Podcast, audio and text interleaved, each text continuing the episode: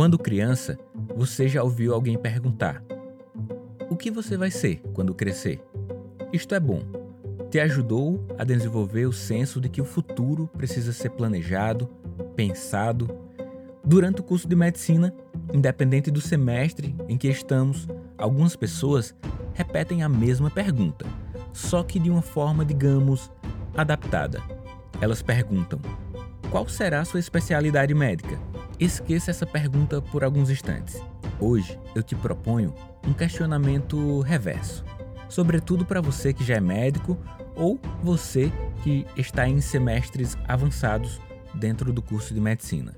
O que você deixou de ser quando cresceu? Ou melhor, o que você deixou de ser em relação aos semestres iniciais da sua graduação? Dá para responder fácil? Várias coisas deixamos de ser quando crescemos várias intenções temos durante os nossos primeiros semestres da graduação. Algumas delas ficam mesmo pelo caminho, mas o que valeria a pena ser mantido? É disso que eu estou falando. Eu tenho algumas ideias sobre isso e posso listar pelo menos três características que deveríamos manter. Primeiro, senso de dependência social. O discernimento de que precisamos de outras pessoas para viver é algo que merece ser mantido.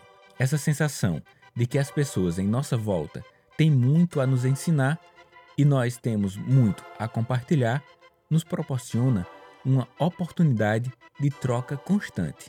Isto foi essencial quando éramos crianças e inerente à nossa profissão médica. Em algum momento da sua graduação, o seu professor te disse que você iria aprender muito com seus pacientes. Tô certo? Este é o sentimento de dependência ao qual me refiro. Precisamos voltar à infância muitas vezes e assumir isso, só que agora de forma consciente. Segundo, curiosidade. Outra característica importante para levarmos da infância para a nossa vida adulta como médicos ou independente da nossa profissão. Curiosidade. Ela é o combustível que nos move, mesmo com receios. Sem curiosidade genuína, seremos restritos, limitados no que diz respeito ao desenvolvimento de novas habilidades, novas competências. Terceiro, capacidade de admiração.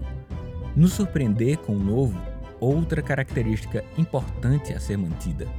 Lembra como você reagiu ao ver o primeiro show de mágicas? Ao ver o improvável acontecer ali na sua frente?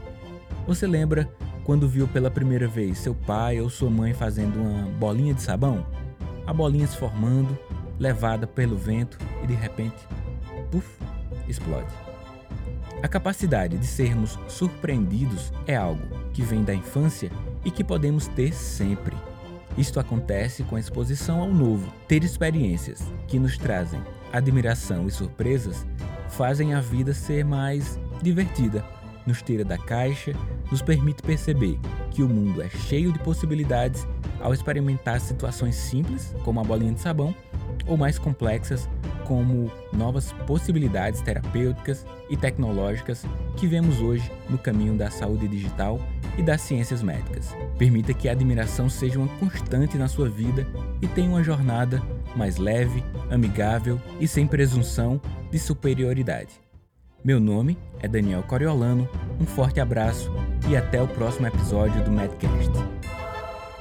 Clique no link que está junto a esse episódio e veja como você pode acessar o portal de web aulas para médicos e estudantes de medicina, Profissão Médica Class.